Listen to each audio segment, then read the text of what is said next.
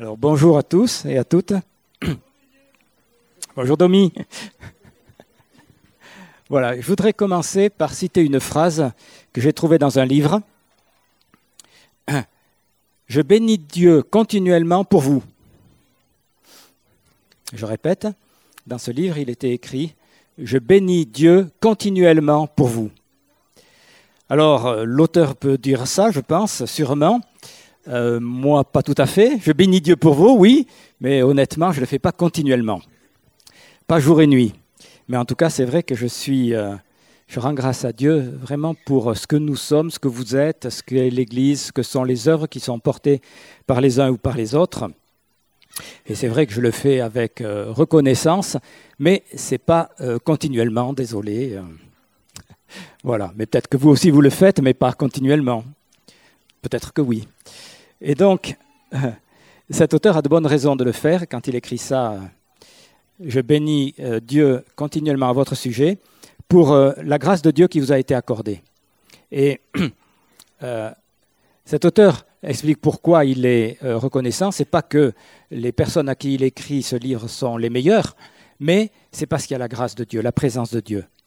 Et Dieu est particulièrement bon, et lui s'en rend compte et il le dit. Et euh, la bonté de Dieu dans la vie de ces personnes a porté du fruit. Euh, c'est pour ça que lui il les a vus et qu'il est reconnaissant.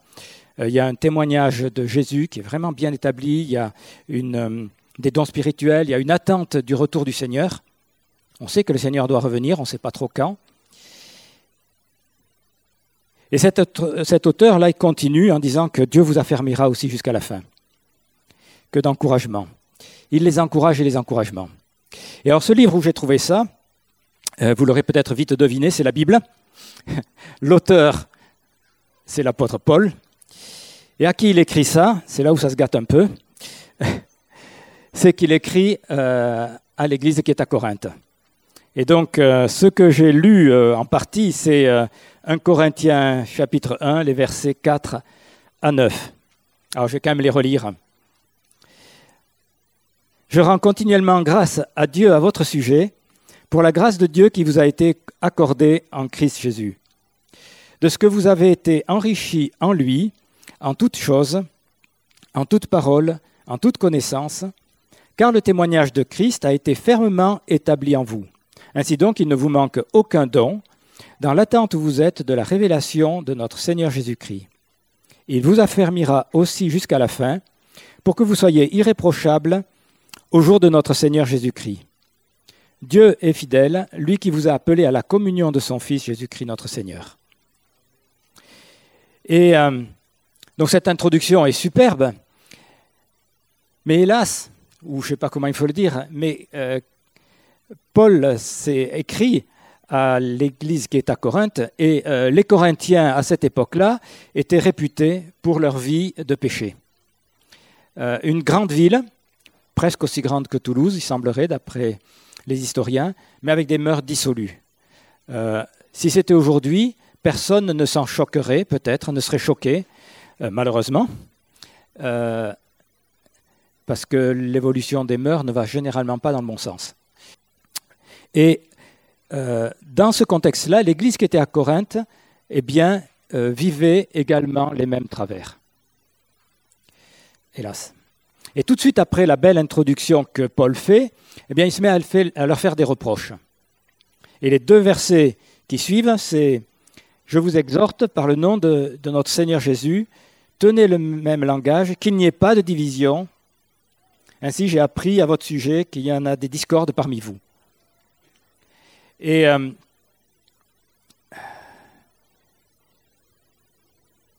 quand j'ai lu le reste de la première et de la deuxième lettre aux Corinthiens, un peu pour voir quelle était cette situation-là, c'est pas glorieux.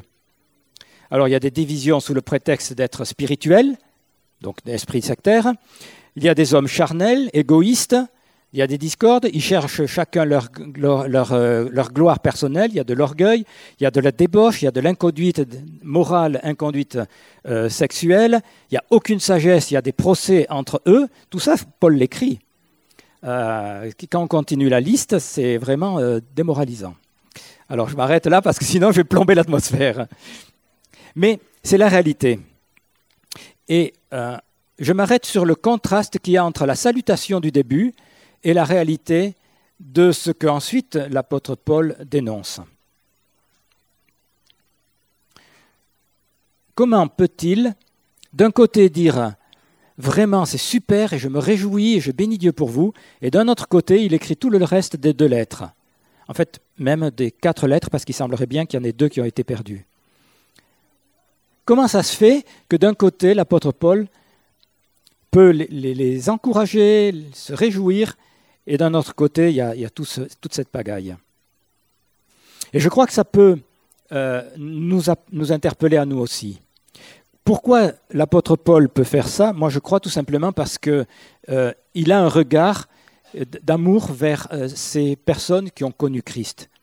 Il les, a vus, il les a euh, entourés, il les a accompagnés pendant longtemps. Et Paul regarde au-delà des apparences, il regarde au cœur. Et pour lui, son amour pour Dieu fait qu'il peut regarder aussi ces personnes-là avec un amour, avec une grâce, sans pour autant ignorer les faiblesses. En fait, euh, il est dit que la grâce et la vérité sont venues par Jésus. Eh Paul euh, pratique également cela, la grâce et la vérité. La grâce en se réjouissant de ce que Dieu fait, de ce qui est formidable, et la vérité pour dire, ben, il y a des choses quand même qu'il faudrait euh, changer et améliorer dans votre vie. Et je crois que c'est seulement une attitude de cœur vraiment profondément touchée par le Seigneur qui permet de voir les autres, parce que je vais l'étendre, on ne va pas s'arrêter aux Corinthiens, mais qui permet de voir les autres euh, en cherchant la richesse de Dieu en eux, en cherchant la beauté de ce que Dieu a fait. Il faut la chercher et il faut la trouver. Euh, si on cherche le mal, on le trouve tout de suite. Hein. Mais chercher la beauté de ce que Dieu fait dans la vie des uns et des autres, c'est important. Euh, ça me fait penser à l'histoire de la paille et de la poutre. Quel est le plus gros des deux? La poutre, évidemment. Et on est beaucoup, on est, on est facilement quoi, on trouvera la paille, le petit défaut dans la vie des autres, et on ne voit pas la poutre qui est en nous. Cette énorme chose. Et euh, ce que je veux avec ce, euh, ce début de la lettre aux Corinthiens, c'est attirer notre attention sur l'attitude de Paul. Il cherche le bien. On a chanté au début du premier chant, euh, Tu es bon, tu es bon, tu es bon. Dieu est bon, ça c'est vrai. Dieu est bon. Et Dieu est bon et il voit et il cherche le bien dans chacun d'entre nous. Et je voudrais reparler un petit peu de quelque chose qu'on avait euh, développé il y a dans les années passées, ce qu'on a appelé la culture de l'honneur, avec laquelle on a essayé de bâtir, dans laquelle on a essayé d'entrer de plus en plus, c'est chercher le bien et le dire. Parce que le bien, il y en a. Et puis, euh, je le rapproche de l'opération Zakar. Peut-être ceux qui sont là depuis un moment se souviennent. Alors, quand ça avait eu lieu, est-ce que vous vous en souvenez? Moi, j'étais étonné quand j'ai recherché. En 2013, Fabienne Ponce nous avait euh, parler de ce mot hébreu, zakar, qui veut dire se souvenir, en 2013. Donc ça fait quand même six ans. Six ans. Je m'en souviens. Waouh Qui s'en souvient encore? Et qui se souvient exactement de ce que ça veut dire? Ben, Ça veut dire se souvenir, s'en rappeler. C'est un mot qui est employé souvent, et plus de 200 fois dans la, la première alliance.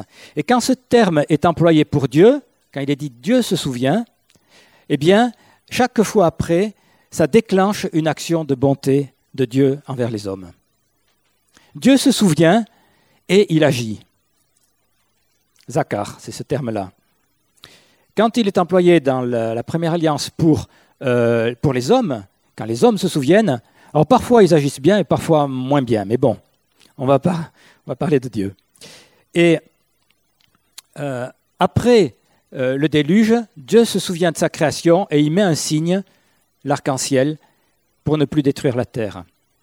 Quand il voit Rachel qui était stérile, Dieu se souvient de sa souffrance et euh, elle peut enfanter. Quand euh, il voit la souffrance des Hébreux dans le pays d'Égypte, Dieu se souvient d'eux, Zacharie, et puis il les fait sortir. Et euh, se rappeler de ce que Dieu fait, de voir sa bonté, c'est vraiment important. Être reconnaissant. Apprenons à être reconnaissant. Je trouve que ce n'est pas naturel, en tout cas chez moi, mais je crois que c'est chacun d'entre nous, ce n'est pas tout à fait naturel. Certains le font beaucoup plus, c'est tant mieux. Et soyez contagieux, aidez-nous. Mais être reconnaissant, voir ce que fait Dieu euh, et s'en réjouir. Euh, dans la Nouvelle Alliance, il y a un homme qui s'appelle Barnabas, dont le prénom euh, veut dire fils d'exhortation, voilà. Merci. Fils d'exhortation. Et il est dit à son sujet dans le livre des Actes qu'ils ont envoyé euh, Barnabas à Antioche pour voir un peu ce qui se passait, euh, parce qu'ils avaient eu des échos depuis Jérusalem. Donc ils ont envoyé un texto, c'est Barnabas. Et au retour, quand il est arrivé là-bas, il a vu la grâce de Dieu, c'est Acte 11, verset 23. Il a vu la grâce de Dieu et il s'en est réjoui. Et il les exhorte tous à rester attachés au Seigneur. Barnabas est allé là-bas, il a vu réellement qu'il y avait quelque chose de formidable, et il s'en est réjoui. C'était probablement différent de ce qui se vivait à Jérusalem, mais lui a pu voir ce qui était bien et beau. Un peu comme Paul au début de la lettre aux Corinthiens où il leur dit Mais c'est formidable, waouh, je rends grâce à Dieu pour vous. On a plein d'encouragements comme ça euh, à voir le bien. Et puis, euh, l'apôtre Jean, par exemple, dans sa troisième lettre, il dit Je n'ai pas de plus grande joie que d'apprendre que mes enfants marchent dans la vérité.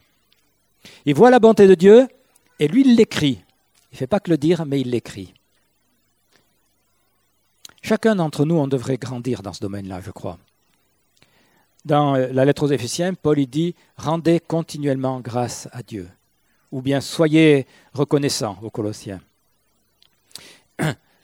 J'étais frappé aussi en, réfléchissant à cela de voir que beaucoup de prières juives commencent par cette expression en hébreu, ils disent euh, Barurata Adonai, je ne sais pas si je le prononce bien, ça veut dire Béni sois-tu, Seigneur notre Dieu.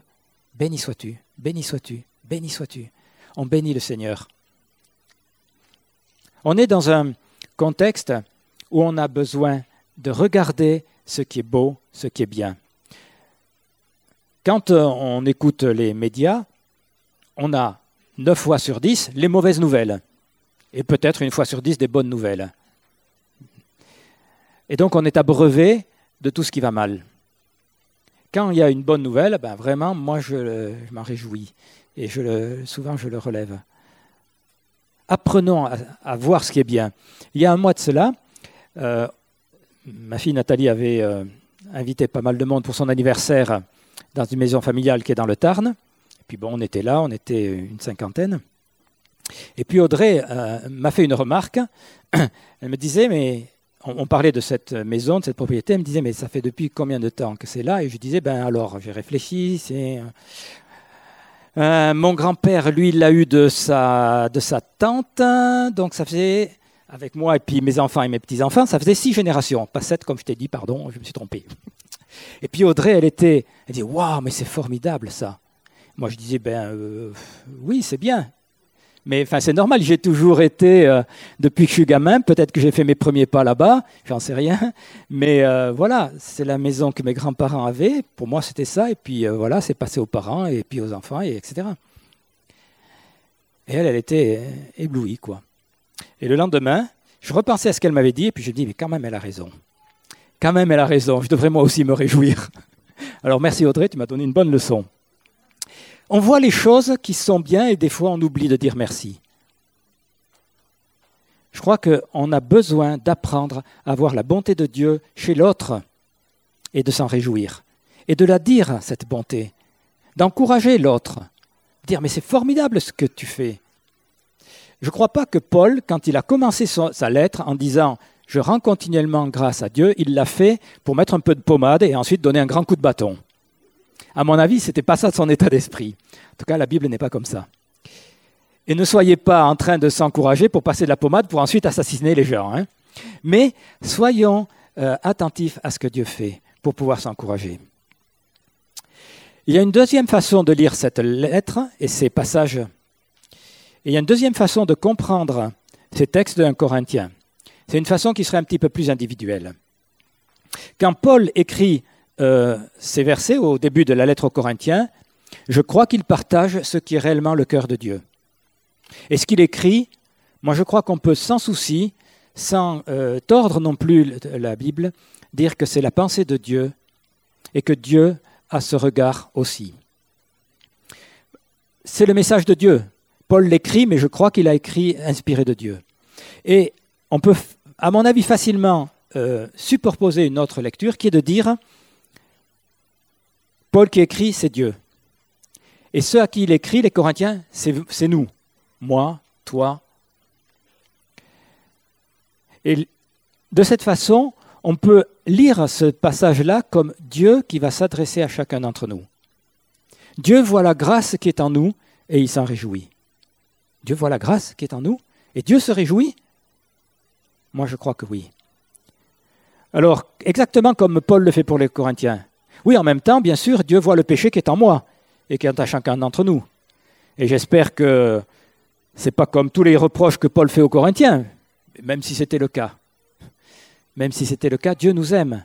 Dieu voit, il, n'est pas dupe, il connaît réellement nos vies, dans ce qui est caché et dans ce qui est exposé. Mais malgré cela, je crois qu'on peut dire, Dieu voit nos vies telles qu'elles sont et Dieu s'en réjouit. On est tous pécheurs, c'est une évidence, mais euh, Dieu voit le bien. Et moi, je crois que là aussi, ça montre l'amour de Dieu. L'amour de Dieu qui nous aime malgré notre péché. Ça, c'est formidable, c'est extraordinaire. Dans 2 Corinthiens 4, donc c'est toujours à cette, euh, église de Corinthe que Paul écrit, au verset 6, Dieu a dit, la lumière brillera du sein des ténèbres. Eh bien, Dieu euh, a brillé dans nos cœurs pour faire resplendir la connaissance de la gloire de Dieu sur la face de Christ, nous portons ce trésor dans des vases de terre, afin que cette puissance supérieure soit attribuée à Dieu et non pas à nous. Dieu a voulu que sa gloire, sa présence, sa nature soient portées dans nos vies. Nos vies qui sont pas mieux que des vases de terre, ils tombent par terre, ils se cassent. Voilà. C'est l'histoire du pot de fer et du pot de terre. Voilà. Mais Dieu voit la grâce qui est en nous. En fait, Dieu n'est pas contre nous, Dieu est avec nous. Des fois, on peut penser, mais Dieu est contre moi, il faut que je fasse attention, si je me repens, je vais prendre un coup de bâton derrière les oreilles. Non, Dieu est pour nous. Dieu cherche une relation de proximité, une relation d'amour, une relation d'intimité, une relation tout simplement de vie vivante. C'est pour ça que Jésus est mort sur la croix, pour euh, détruire la puissance du péché. Et c'est aussi pour ça qu'on a besoin de revenir à lui régulièrement et tout le temps, bien sûr, pour être pardonné. C'est pour ça que le Saint-Esprit a été répandu sur les premiers disciples et puis sur euh, tous les disciples depuis euh, des, siècles. C'est pour nous faire entrer dans une dimension qui n'est pas la dimension simplement visible, mais une dimension de compréhension dans laquelle notre esprit euh, vit, une compréhension de vie dans laquelle on voit les choses telles que Dieu les voit. On ne s'arrête pas au visible, mais on voit au-delà du naturel. C'est pour cela que Dieu a répandu le Saint-Esprit. Et si on l'a reçu, ben soyons reconnaissants. Alors en prenant le début de cette lettre, je rends continuellement grâce à Dieu à votre sujet. Il me semble que c'est euh, vraiment une leçon, un apprentissage pour chacun d'entre nous, de dire euh, Dieu est tellement bon, Dieu est tellement bon envers moi, Dieu est tellement bon envers les autres. Souvent, je me fais cette remarque, moi, je sais que Dieu m'aime. Voilà, vous pourrez me dire tout ce que vous voulez, Dieu m'aime. Et je sais aussi qu'il est bon avec moi. Et puis, c'est vrai que je vois euh, la grâce de Dieu en moi. Alors pourquoi je ne pourrais pas le voir à chacun d'entre vous? S'il est bon pour moi, j'ai rien d'extraordinaire. Mais Dieu est bon avec chacun d'entre vous. Et pour qu'il n'y ait plus de barrière euh, dans nos vies entre le péché et lui, je reviens à ce que j'ai dit là juste rapidement, mais Jésus est mort sur la croix. Et il est mort pour que notre péché soit effacé, soit pardonné. Il y avait besoin d'un intermédiaire entre Dieu et nous. Il n'y en a qu'un seul, c'est Jésus. Et Jésus est venu non pas parce qu'on était des gens bien, J'allais dire des jambons, c'est. Non. Non, c'est pas parce qu'on est bien, c'est parce qu'on est pécheur que Jésus est venu. Et l'apôtre Paul, il écrit aux Romains en disant Romains 5, verset 8, Dieu prouve son amour envers nous. Lorsque nous étions encore des pécheurs, Christ est mort pour nous. Et c'est la réalité. C'est parce qu'on était pécheurs, c'est parce qu'on était séparés que Jésus est venu. Et c'est cela qu'on a vécu la, grande majorité de nous. La mort de Jésus était venue, est venue, et elle a, été là pour qu'on soit pardonné, pour qu'on soit réconcilié avec Dieu. Je ferai tout à l'heure un, court rappel, mais je simplement, avec cette introduction, je rends continuellement grâce à Dieu, et puis en voyant à qui Paul s'adresse, je voudrais qu'on se souvienne que Dieu nous aime, que l'amour de Dieu est grand, que l'amour de Dieu, il est renouvelé continuellement. Et il me semble qu'on a besoin de le vivre les uns à l'égard des autres en s'encourageant, mais aussi dans notre relation avec Dieu, de bénir Dieu pour son amour. Et puis je voudrais juste donner la possibilité, si quelqu'un n'a pas fait ce pas de donner sa vie à Jésus et de, comme on dit, se convertir, bien, je vais lui donner la possibilité de le faire. Alors, je veux simplement, ben, on va tous se lever si vous voulez bien. Je vais prier pour que le cœur de Dieu, l'amour de Dieu euh, nous saisisse. Seigneur, dans tout ce temps de, de louange tout à l'heure, on a chanté Tu es bon, tu nous as parlé de ton amour et on a goûté ton amour, Seigneur. Je veux vraiment t'en remercier. Je reconnais que c'est quelque chose de surnaturel qui vient d'en haut et qui a besoin de toucher nos vies. Et je bénis ton nom, Seigneur. Père, que ta grâce, que ta parole, mais aussi que ton esprit viennent pour euh, attester ces réalités-là dans nos vies. Puis je veux juste donner l'occasion, si quelqu'un n'a pas confié sa vie à Jésus et qui veut le faire maintenant, ben, j'ouvre les yeux, je verrai, vous avez qu'à lever bien haut la main, et puis on peut prier ensemble à la fin du culte. Voilà, si quelqu'un a vraiment confié sa vie à Jésus, c'est le temps de le faire. Jésus est venu pour qu'on soit pleinement réconciliés. Voilà, donc si quelqu'un veut le faire, ben c'est le, le moment. Il ne faut pas attendre, on ne sait pas trop ce qui va se passer cet après-midi.